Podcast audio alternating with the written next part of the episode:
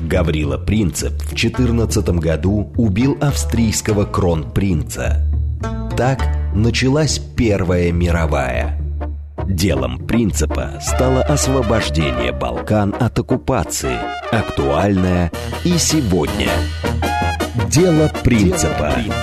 Авторская программа политолога Олега Бондаренко о современных Балканах и Европе. Дело, Дело принципа. Программа предназначена для лиц старше 16 лет. Добрый вечер, Москва. Как всегда, по четвергам в 8 вечера в прямом эфире радио «Говорит Москва».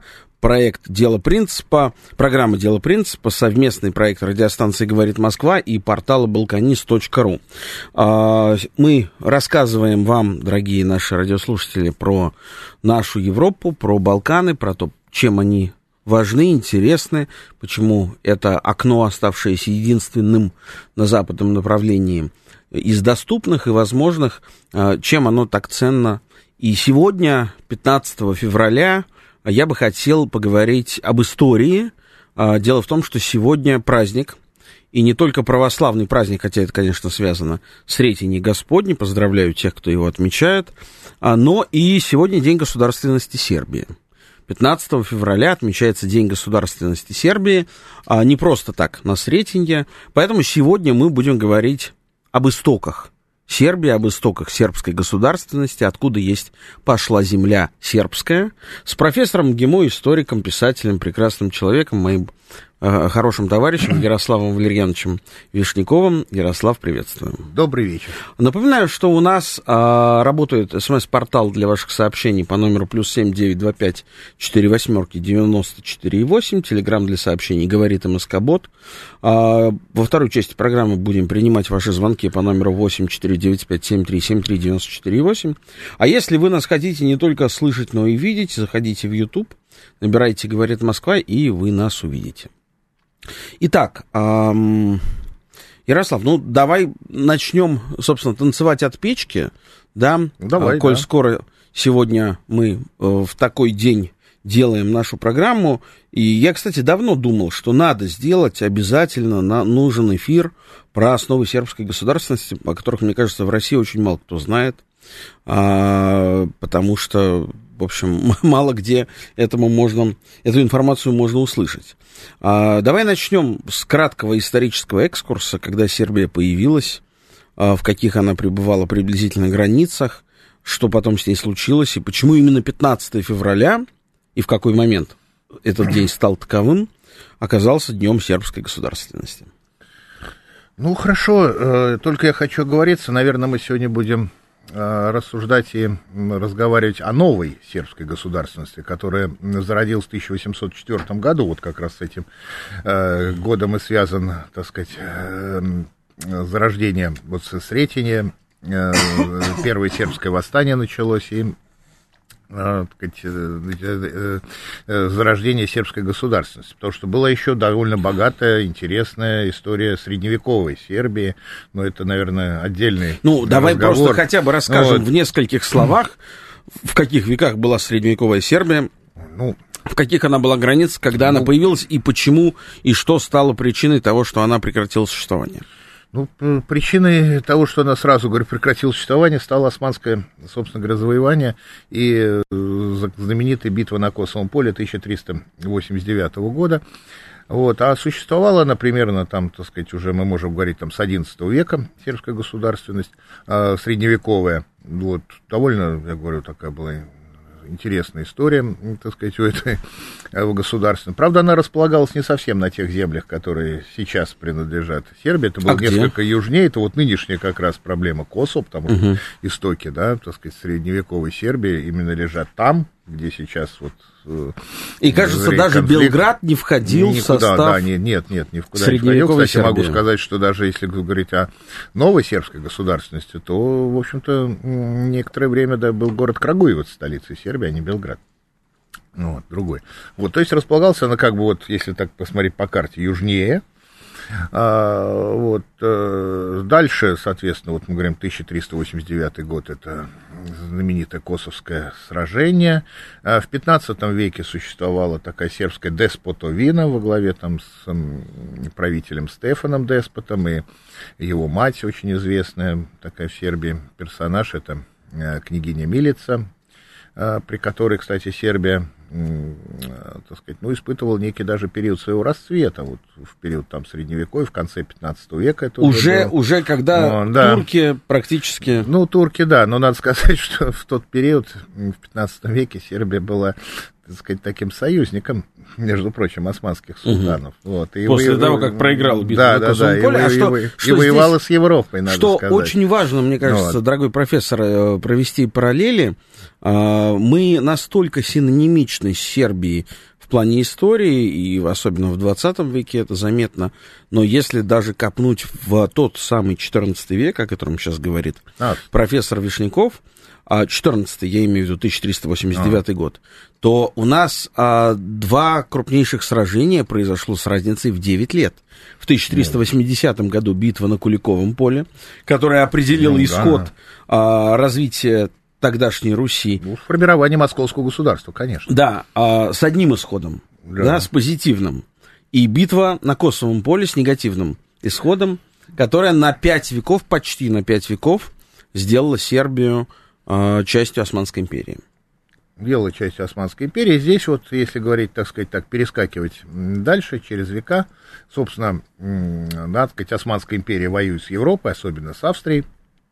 А, а в конце а, 17 века, вот как раз то, что уже, так сказать, начинается, связано уже с историей новой сербской государства, происходит знаменитый исход сербов с юга, в том числе с территории Косово, на в, в пределы Австрийской империи, так образуются так называемые военные границы или нынешняя там территория воеводины. Вот есть знаменитая картина сербского художника Панта Ивановича, так она и называется, так сказать, вот «Исход», где там они, с, так сказать, сербы во главе с патриархом Арсением Чердовичем, так сказать, покидают вот, так сказать, свою, как бы, вот историческую эту родину. Ну и, собственно говоря, там главную роль играл еще и такой Кроловицкий мир 1699 года, подписанный вот в местечке Сремский Карлса, который определил, так сказать, вот границы, скажем так, тогдашней владений и Австрии, и Турции. И по этому миру, насколько я понимаю, а, она, он же касался и Российской империи. А посредственно касался, да, так сказать, Российской империи. Там был русский представитель, да, от Петра Первого был, да, так сказать. Но напрямую нет. То, собственно говоря, все-таки основное было здесь все-таки вот э, османо э, австрийские так сказать, отношения. Вот граница была определена. Причем сербы воеводины получили а, в составе да, Австрии э, определенные права внутренней автономии. Я сразу хочу говорить, что сербский народ оказался разделен между двумя империями. А с одной стороны Австрия, с другой стороны Османская империя. И вот именно э, сербы, вот эти вот Австрии, их называют еще сербы-причане, да, и сербиянцы, то есть как бы две части одного сербского племени. Как народа. это можно перевести? Ну, пречане, то есть это преко э, Дуная, напротив. да, напротив э, Дунай, то есть это вот эти австрийские сербы, они были более, естественно, культурные, образованные, развитые, ну, так сказать, да, и, так сказать, вот э, сербиянцы, которые составляли население так называемого Белградского пашалыка, на административно-территориальная единица, а, Османской империи, вообще славянское население называлось Райя, по-турецки вот это вот, так сказать, вот эта часть вот этой Райи, Белградский Пашалык, который имел тоже права внутренней автономии с конца 18 века а, по так называемому Систовскому миру 1791 года, который заключила Австрия с Турцией. Это очередная русско-турецкая война, кстати, которую Османская империя ввела в союзе с Россией. Все, наверное, может, радиослушатели слышали знаменитую русско-турецкую войну 1787 1791 годов, которая закрепила окончательно за Россией все южные рубежи, включая Крым и все, так сказать, вот это причерноморские вот эти земли, появился это Новороссия, так называемая. Вот, собственно говоря, союзник тогда России и Австрии, вот заключил это подобный мир, такой же мир со, с а, Турцией, и э, Белградский пошалык э, стал, так сказать, таким, получил права тоже внутренней, так сказать, от автономии. И поэтому здесь, в общем-то, э, на то, что именно Белградский Пашалык стал центром зарождения новой сербской государственности, в общем-то, вот эти вот, знаете, такие э, три э, фактора и играли. То есть, с одной стороны, это вот вот эти сербы Австрии, которыми сербы, сербиянцы имели тесные достаточно контакты, потому что это все компактно и близко. Второе, это вот такая гомогенность населения, там, ну, это все-таки серб, сербское такое гомогенное население, причем оно где-то было ну, около 300 тысяч человек, наверное, если брать вот примерно в Белградском Пашалыке. Ну, естественно, без чего нельзя рассуждать о сербской государственности. Это третий фактор, это политика великих держав. России, Австрии, прежде всего, на, если брать 18 э, век, ну и затем уже другие великие державы, если брать уже век 19-20. Это прежде всего и Британия, и Германия, и Франция, и так далее. Вот, так что вот. Ну и э, если, э, э, так сказать, рассуждать, то, в общем-то, зарождение сербского государства связано с реформами османского султана Селима III. Европейский был такой султан, образованный, вот, он понимал опасность для Османской империи власти так называемых янычар, которые превратились там, в начале, в концу 18 века в такую претарианскую силу и влияли на султанскую политику, начал с ними так сказать, борьбу.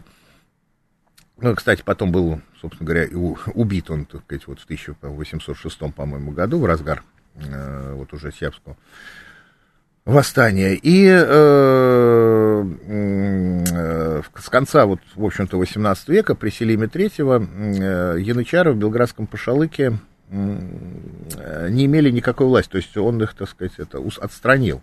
Вот, что вызвало так сказать, там, их такой вот бунт, скажем так. А, начались репрессии там, сербского населения, но главное, что там в 804 году, что сделали вот эти вот дахи, так называемые янычарские начальники, они провели так называемое у сербов это трагическое событие, называется Сеча Кнезов.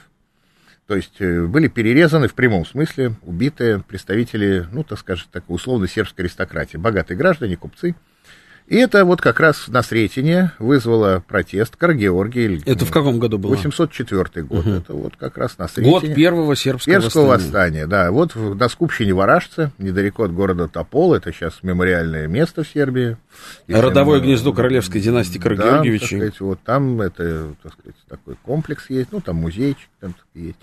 Вот, и в этом на Скупщине Варажце Каргеоргий, который, кстати, был австрийский унтер-офицер из Фрайкора, то есть такой, ну, и регулярного формирования, такой, вот, он э, призвал, как говорится, к оружию. И вот первая дата первого сербского восстания в феврале а на Сретение началось вооруженное сопротивление. Причем изначально хочу сказать, что султан Селим III даже очень благосклонно отнесся к восставшим, потому что считал, что они выступают не против Османской империи, а против янычар, что его было очень выгодно. Угу. Янычар, кстати, всех вот этих вырезали. Ну, вот, вот вот, и были они там убиты.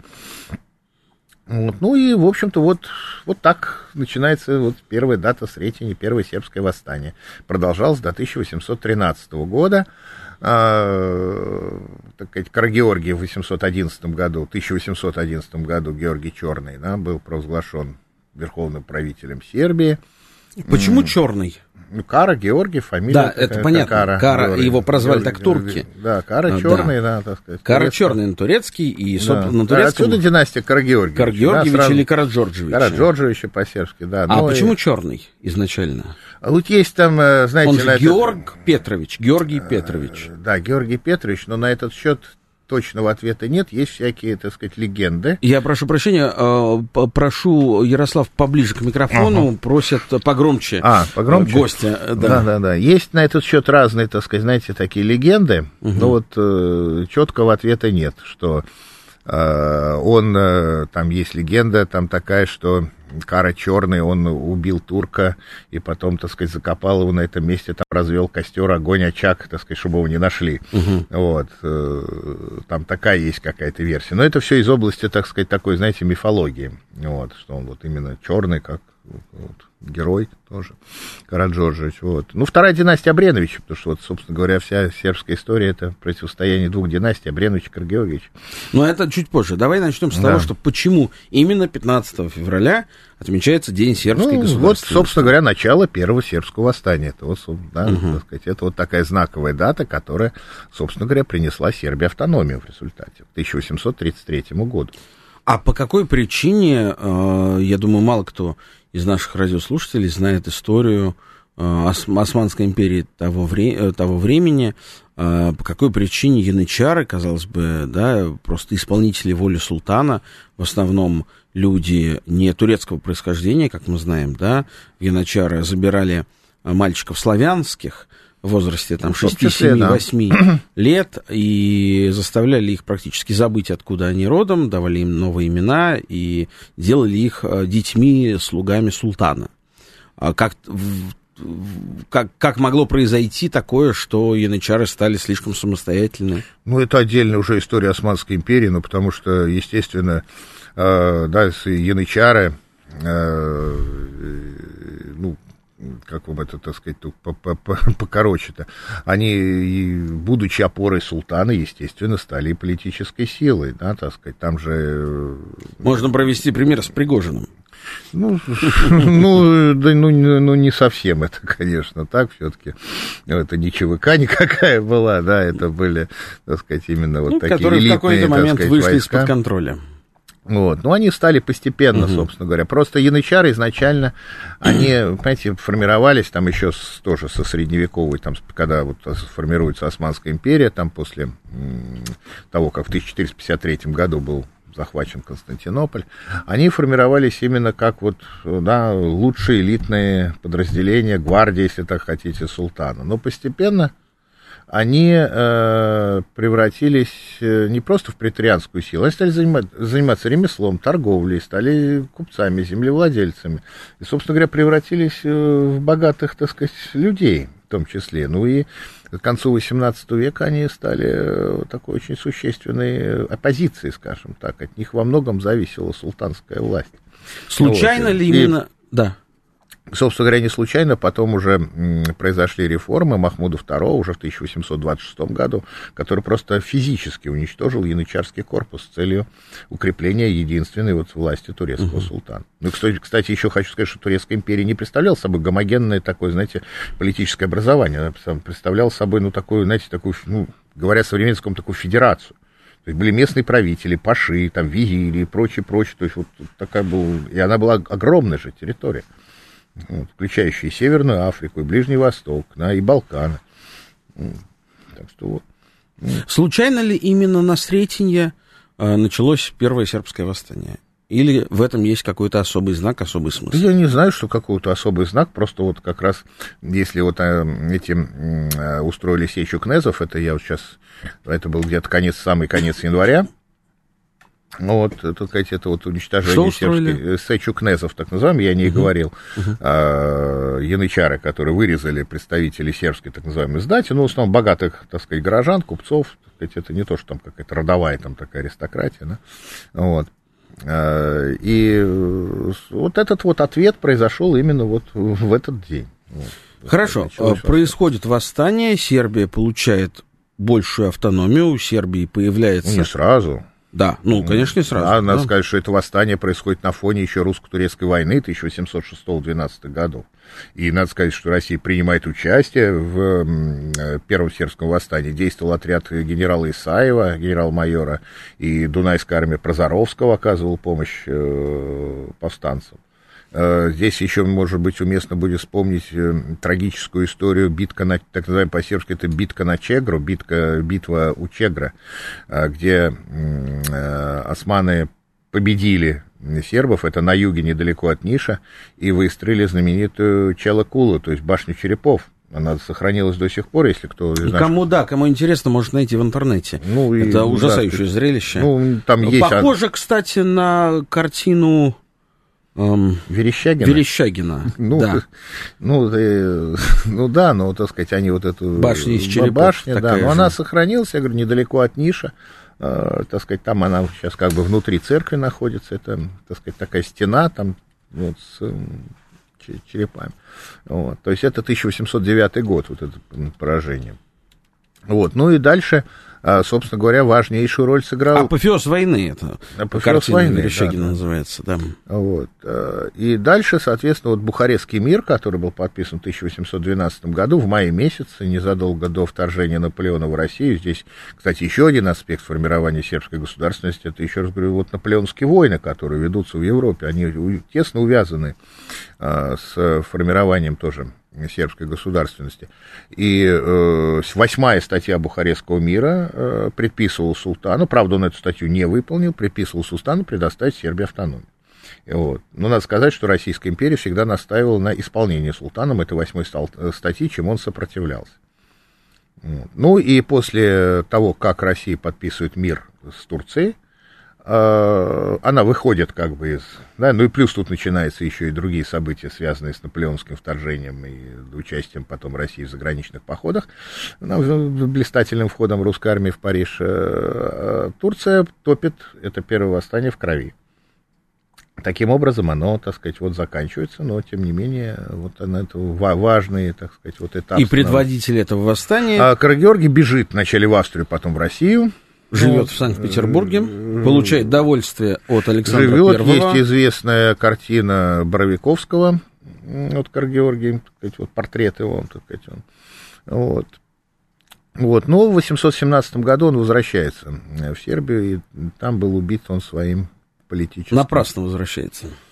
Ну, вот. Дело в том, что с его именем Крагеоргием ну, уже здесь выступает другой лидер, это Милош э, Абренович, который вот, э, был простым свинопасом, скажем так, крестьянином, и он э, становится во главе второго сербского восстания, вот, и 800, ведет одновременно, он был человек очень такой, знаете, как крестьянин, такой хитрый, такой, ну, при, от природного ума, такого, конечно, образования никакого он не получил, вот, ведет переговоры с султаном и, и заманивает, так сказать, 49-летнего тогда Карагеоргия, вот, э, и был, и убивает его по приказу, голову отправили султану, вот, в Стамбул, вот, в качестве подарка. И, собственно говоря, после этого оказывается, что вторая династия Сербии королевская. Начинается править, да, вторая да, династия. Это династия Абреновичей, Абреновичей, Абреновичей да. которая началась с того, что а, был убит Милош... представитель первой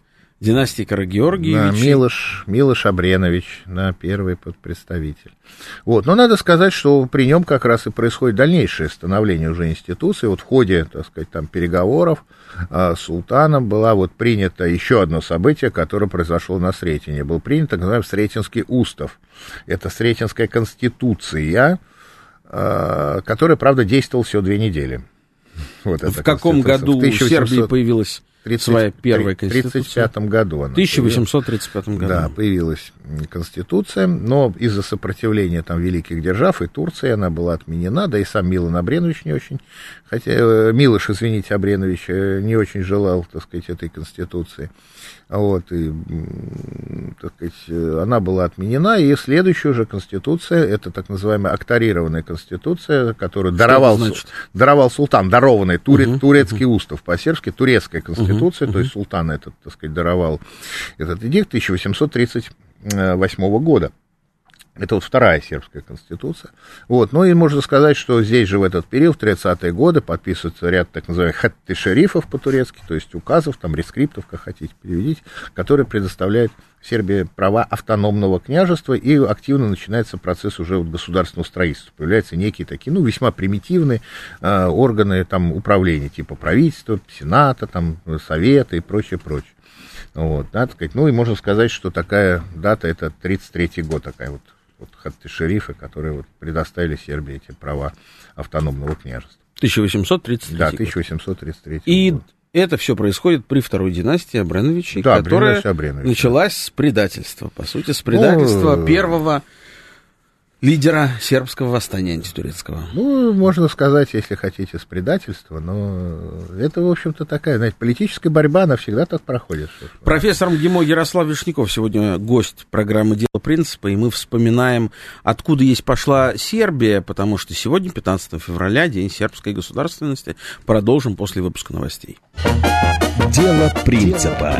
Авторская программа политолога Олега Бондаренко о современных Балканах и Европе.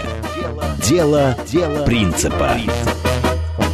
Продолжаем наш эфир с профессором ГИМО Ярославом Вишняковым. Сегодня, 15 февраля, вспоминаем, откуда есть пошла Сербия, потому что сегодня, 15 февраля, не только э, день, э, когда отмечается у православных во всем мире Сретение Господне, еще раз поздравляю всех, кто отмечает этот прекрасный, замечательный праздник. Но и э, в Сербии отмечается День сербской государственности. Собственно, почему так произошло, мы э, сегодня говорим с профессором Бешняковым. А, продолжим э, исторический экскурс. Ну, я напомню, что сейчас в принципе, наши слушатели, у кого есть вопросы, комментарии, могут нам звонить а, по э, телефону студии прямого эфира 8495-7373-94-8. СМС-портал для ваших сообщений плюс 7925 4 восьмерки 94-8. Телеграмм для сообщений говорит МСК-бот. А пока у нас пока еще нет вроде звонков. А вот пишут нам слушатели, есть ли аналог в Сербии княгини Ольги? Ну, ну в каком смысле? вот здесь. Э, Понимаете, как хотите. Я не знаю, вот если брать, что да, там Ольга, которая как говорится, приняла христианство, надо сказать, первая личность. Ну, наверное, это какая-нибудь книга, вот то, которую я упоминал, наверное, это княгиня Милица. Правда, она жила чуть позже. Вот, но она, так сказать, э, внесла такой большой вклад вот в просвещение, прежде всего, Сербии, вот ее развитие, ее культуры. Вот, она была мамой, матерью э, деспота Стефана, вот, и, кстати, э, матерью Оливеры, вот. А Оливера это была супругой турецкого султана Баязида. А Баязид был э, сыном Мурада, которого зарезал Обелич на Косовском поле. Там не все так просто. А Баязида разгромил Тамерлан в битве при Акре. Вот взял его в плен, где в плену и умер. И существует легенда, правда, скорее всего, это, конечно, легенда, что Тамерлан пировал на э, спину, ну, построил, так сказать, стол на, на спину вот этого бывшего Егида. Вот, надо сказать, как это, вот, по традиции, чтобы унизить. А обнаженная Ливера прислуживала э, им и этому Тамерлану во время этого пира. Ну, скорее всего, это просто легенда такая, но Боязид действительно умер а, в тюрьме, а Оливера закончила свои дни в монастыре. Угу. Вот.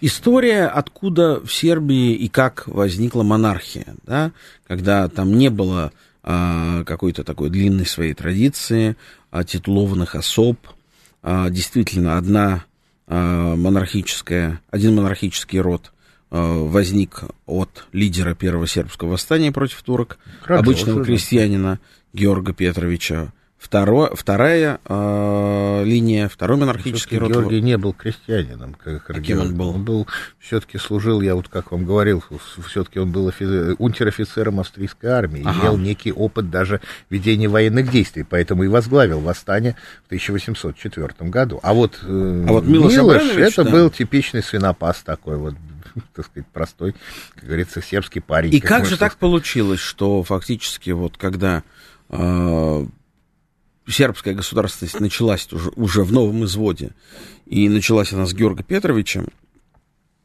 наследники Георга Петровича, они не смогли удержать власть в своих руках. После его убийства уже новый э, клан, новый род Абреновичей Абренович, правил да. Сербией почти весь 19 век. Ну, не весь, с периодами так сказать, да, а, правил ли Абреновичи, соответственно, здесь до 1842 года. В 1942 году опять пришел к власти Каргеоргиевич. Э, Александр, вот как раз Каргеоргиевич, это отец э, Петра Каргеоргиевича, который, вот, соответственно, является отцом последнего, вот, ну, так сказать, такого монарха, убитого в Марселе в 1000 1934 году тоже Александр Абренович. Поэтому с 42 по 58 год, это такое знаковое событие а, в истории Сербии, это Свято-Андреевская скупщина, правил вот как раз Александр Караджорджевич, сын. Вследствие чего, как менялись эти династии и а, почему? Ой, ну, э, такая, если краткая история Сербии, то Мил, э, Милош Абренович был человеком довольно деспотичным вот, э, нарушал, так сказать, вот, традиции, обычаи, то есть устанавливал такой жесткий свой такой авторитарный режим, что, естественно, свободолюбивым сербским крестьянинам не нравилось. И надо сказать, что вот эта особенность э, сербской политики, понимаете, там монарх э, никогда не имел, как в Российской империи, никакой самодержавной власти. а, это был скорее, знаете, такой первый среди равных, что называется. Вот. Он э, выражал в том числе вот так сказать, интересы вот такой вот основной массы сельского населения, сербского крестьянина. И в этом смысле в Сербии, знаете, присутствовали такие традиции, ну, такой, можно сказать, такой примитивный в этом смысле такой демократии, народной демократии. То есть не вот. понравился царь Вполне, Взяли, убрали да, его. Сказать. Это же, да, кстати, другому. потом, так сказать, там, как крестьяне, знаете, потом уже в начале 20 века там рассуждали о скупщине. Говорит, надоели, говорит, нам эти депутаты, вот пойдем их выгоним, новых наберем. это вот, знаете, вот это вот записи российских, так сказать, там дипломатов, которые тоже иногда удивляло такая вот отношение сербов к собственной власти.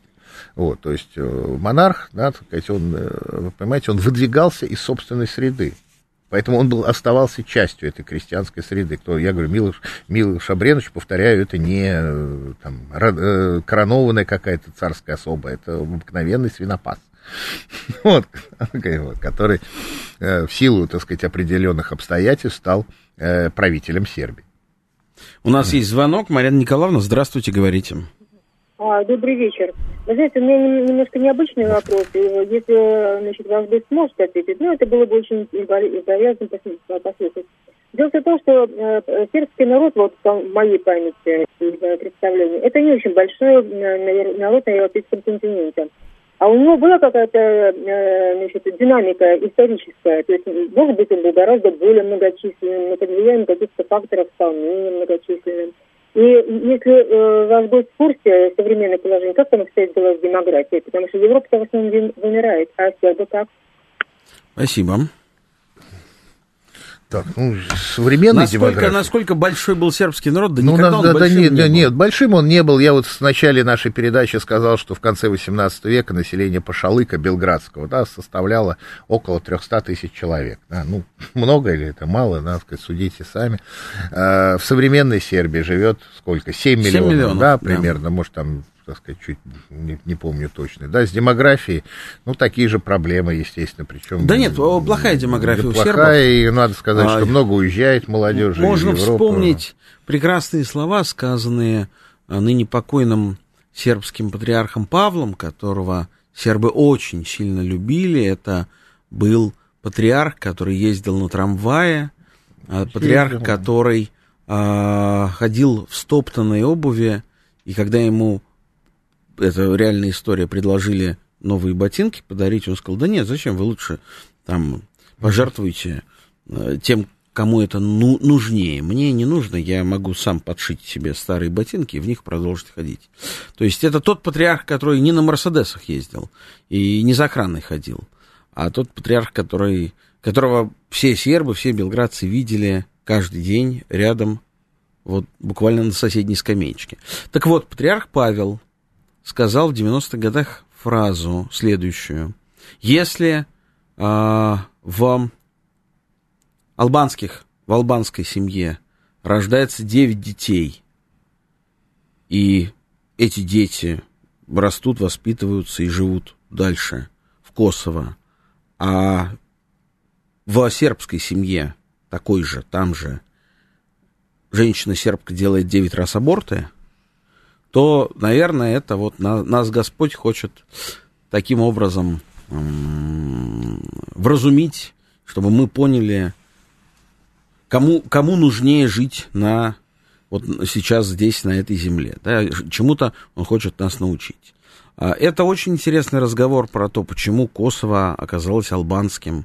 Вот нас спрашивают, ну, почему сербы не смогли удержать косоваров ну, и хорватов и сохранить целостность что... Югославии. В этом смысле, э, из, извини, пожалуйста, я сейчас закончу. Да, да, да. В этом смысле, конечно, сербы э, имеют такую же негативную тенденцию, как и многие другие э, европейские народы в плане демографии. И этот, этот тренд начался не сегодня, не вчера. Он начался еще в 20 ну, веке. Я хочу сказать, что в начале 20 века, вот где-то вот конец 19 в Сербии проживал чуть больше двух миллионов населения.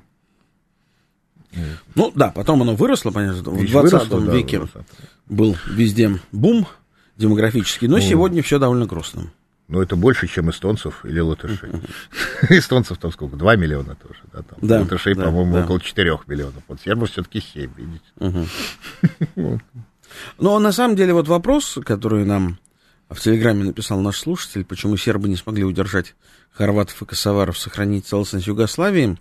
Ну, хорваты это отдельная история. что. Да, но, э, на мой взгляд, э, ответ на этот вопрос э, заключается в том, что сербы, у сербов были правители-имперцы, которые рассматривали страну как маленькую такую европейскую империю, и первым таким имперцем оказался король Александр I Каргеоргиевич, э, Насчет имперства который, ну, поспорил, ка- да. который создал Югославию, да, ну а как? Он же не был националистом. А если не был националистом, значит, был имперцем. А В части объединения разных этносов а, под одной крышей. Вот. Потом таким же имперцем был Иосиф Брос Тита. Вот. Но сербы сами по себе народ, конечно, не имперский. Они а, любят жить вот... Я бы не сказал, что Александр был имперцем. А как, как лучше, на твой взгляд? Собственно говоря, когда он создавал королевство СХС, оно же называлось сербов, хорватов и словенцев. Да, изначально это была э, вот Видовдановская конституция, вот еще одна конституция, уже югославская, она предполагала равенство на вот этих сербов, хорватов и словенцев. Вот, и по- привело это все уже тогда к э, истокам вот этого будущего распада той самой первой Югославии еще довоенной. И поэтому, скажем так, в 1929 году вот этот самый Александр э, Карагеоргиевич, он э, распускает Скупщину, вот этот парламент, после того, как э, там, так сказать, произошли трагические события, там стрельба была, вот убили Степана Радича, хорватского там депутата, вот, прям черногорец один из револьвера в него выстрелил. Вот, э, и начинается вот то, то, что мы называем, ну, иногда пишут диктатура короля Александра, диктатура короля Александра, но это была э, не, не просто диктатура, это была попытка просто спасти Югославию, то есть сделать так, ну, усилить вот этот унитарный элемент, то есть когда нам, э, сама вот эта Югославия была разделена на так называемые бановины, в том числе. Вот. И вот в 1939 году как раз вот была выделена вот эта хорватская бановина, что уже означало де-факто распад Югославии на самом деле. Вот. А надо сказать, что хорваты э, никогда не э, видели себя в сербами в едином государстве. Никогда. Вся история вот этого вхождения Хорватии в состав Югославии – это важный этап формирования их собственной государственности. То есть через Югославию сформировать собственную Хорватию. Вернемся к, к разговору про хорватов, потому что он очень важен. А у нас есть еще один звонок. Ростислав, здравствуйте, говорите в эфире. Ну, Добрый вечер. Я как слушатель балканскими странами не особо интересуюсь, но меня именно как слушателя чертовски удивило, что осенью 56-го Анастас Микоян здесь на Политбюро проголосовал против ввода советских войск в Венгрию.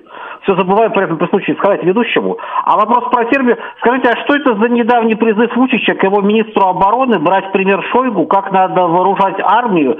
И если в Минобороны Сербии сейчас вот в руководстве такое же взаимопонимание с российскими военачальниками, как с советскими во времен визитов, например, маршала Бирюзова там, в Белград, хотя там он не так хорошо закончился, по-моему. Взаимопонимание с какими военачальниками? С С российскими? военачальниками. Ага. С российскими. Спасибо, Военачальниками, спасибо. во времена Совета. Да, да, спасибо. спасибо. Ну, я небольшой специалист в взаимоотношениях генералов сербских и российских. Наверное, Ну, вот это, какое-то... Ву- Ву- Ву- Вучичевич, как Вучичевич, да, Вучич, Вучич, А, наверное, какое-то взаимоотношение Вучичевич, там министр есть. обороны. Да, особенно если понимать, что там е- есть налажена э, работа по линии спецслужб, и, как нам недавно сообщили, российские спецслужбы передали информацию сербским спецслужбам, что в декабре там готовится очередной Майдан, попытка революции, попытка захвата мэрии. Об этом э, было официально объявлено. Так что, да, наверное, есть э, сотрудничество. На каком оно уровне, я не знаю, и вряд ли вообще кто, кто бы то ни было знает, кто может об этом говорить публично. Вот. А что касается... Ну, давайте, наверное, вернемся к теме хорватов. а, потому что мне лично совершенно непонятно. А, да, есть а, понятие крестьянская война, когда самая жестокая война, которая только существует на планете, а, потому что в крестьянских войнах цель а, стоит зачистка земли от вот чужих, других. Поэтому, Гражданские войны. Да, поэтому крестьянских войн, крестьянских войн, крестьянских войн, потому что нужно а, уничтожить всех поголовно, включая стариков и младенцев. Потому что если кого-то оставить, оставить живых, то там пройдет 10, 20, 30 лет, ну, а, и потом кто-то придет и скажет, а вот здесь там жил мой дед, возвращайте мне землю. Поэтому это самая жестокая война. К чему это? К тому, что на Балканах шли между сербами, хорватами а, классические крестьянские войны. Почему они вырезали друг друга, особенно хорваты, сербов. годы, что ли? А во времена Второй мировой войны нет? А во времена Второй мировой войны, ну это... Откуда эта ненависть? Вот, Ярослав, у меня давно никто еще мне не ответил на этот вопрос. Может быть, может быть, ты ответишь. Откуда, где корень, где генезис хорватской ненависти к сербам? То есть до Второй мировой войны, если я правильно понимаю, они друг друга не резали.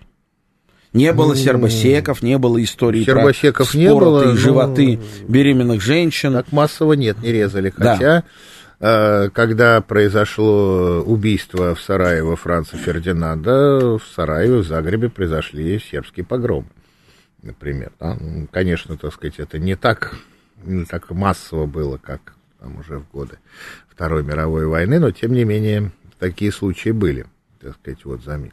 А, здесь, э, вы понимаете, разница, здесь, вы понимаете, не то, что вот говорить о ненависти, вот, да, там, на бытовом, наверное, каком-то уровне даже и нет, ну, собственно говоря, же были в Югославии хорваты, сербские семьи, да, там, какие-то там на отношения, так сказать, на, на бытовом уровне, тем более они были в едином государстве, два раза, да, в двух Югославиях, до Первой до Второй мировой войны в Титовской.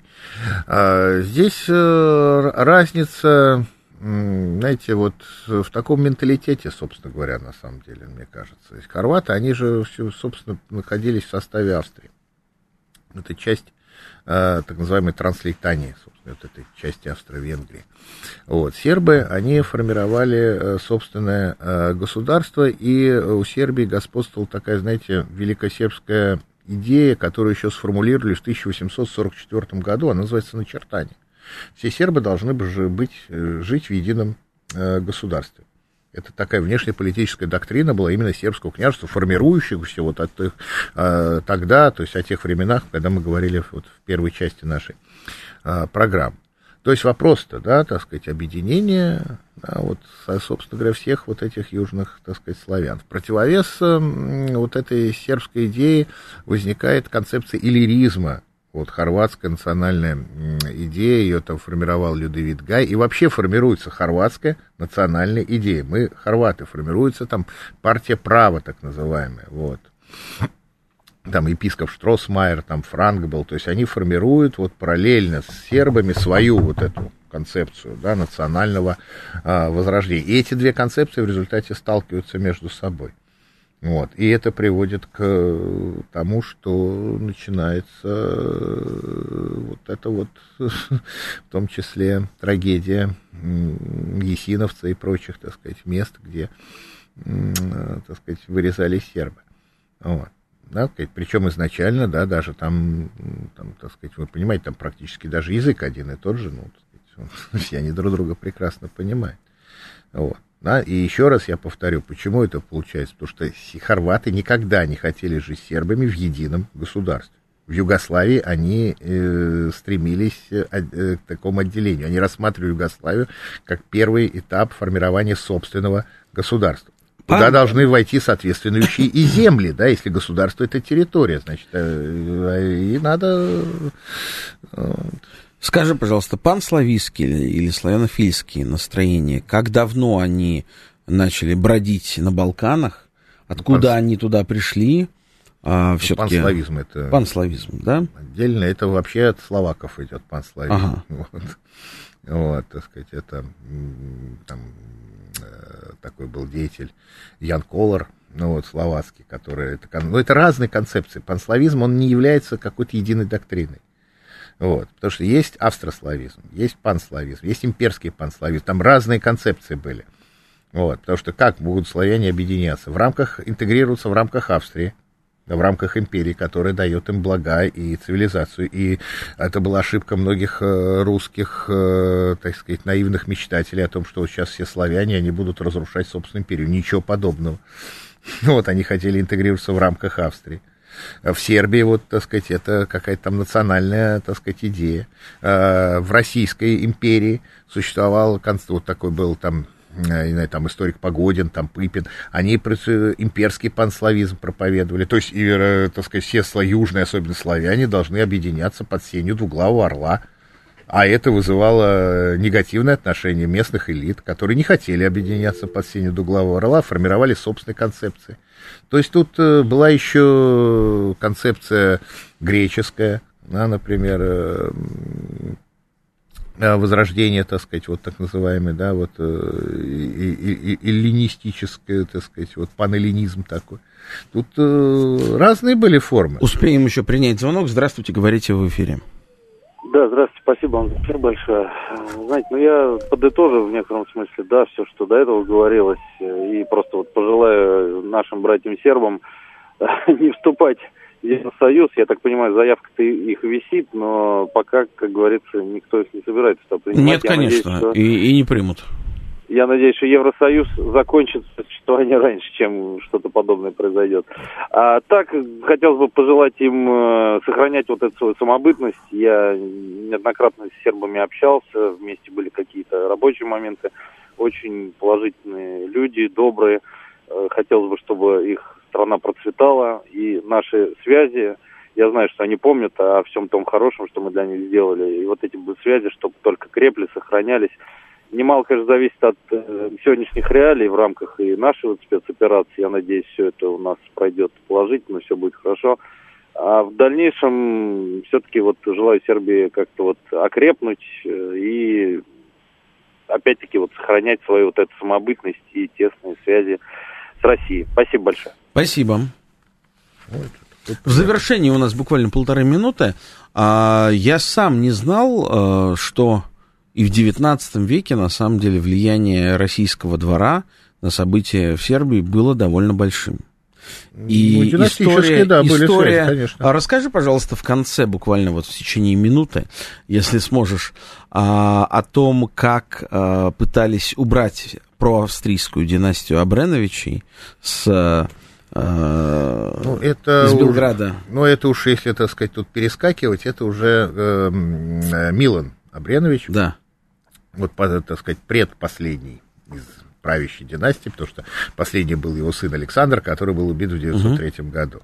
А, дело в том, что Милан после 1878 года, вот, кстати, это очень важная дата, потому что по решению Берлинского конгресса Сербия получила полную независимость. Он, естественно, занял проавстрийскую позицию то есть не изначально русофильскую, но на самом деле проавстрийскую. И вот этот вот проавстрийский курс Милана вызвал, так сказать, глубокое неприятие. И чтобы Милан ушел с поста короля. Ну, там разные были, так сказать, способы, Ему чтобы он ушел. заплатили? 2 миллиона франков. 2 миллиона франков. Да. Официально. Официально, через Волжско-Камский банк, да.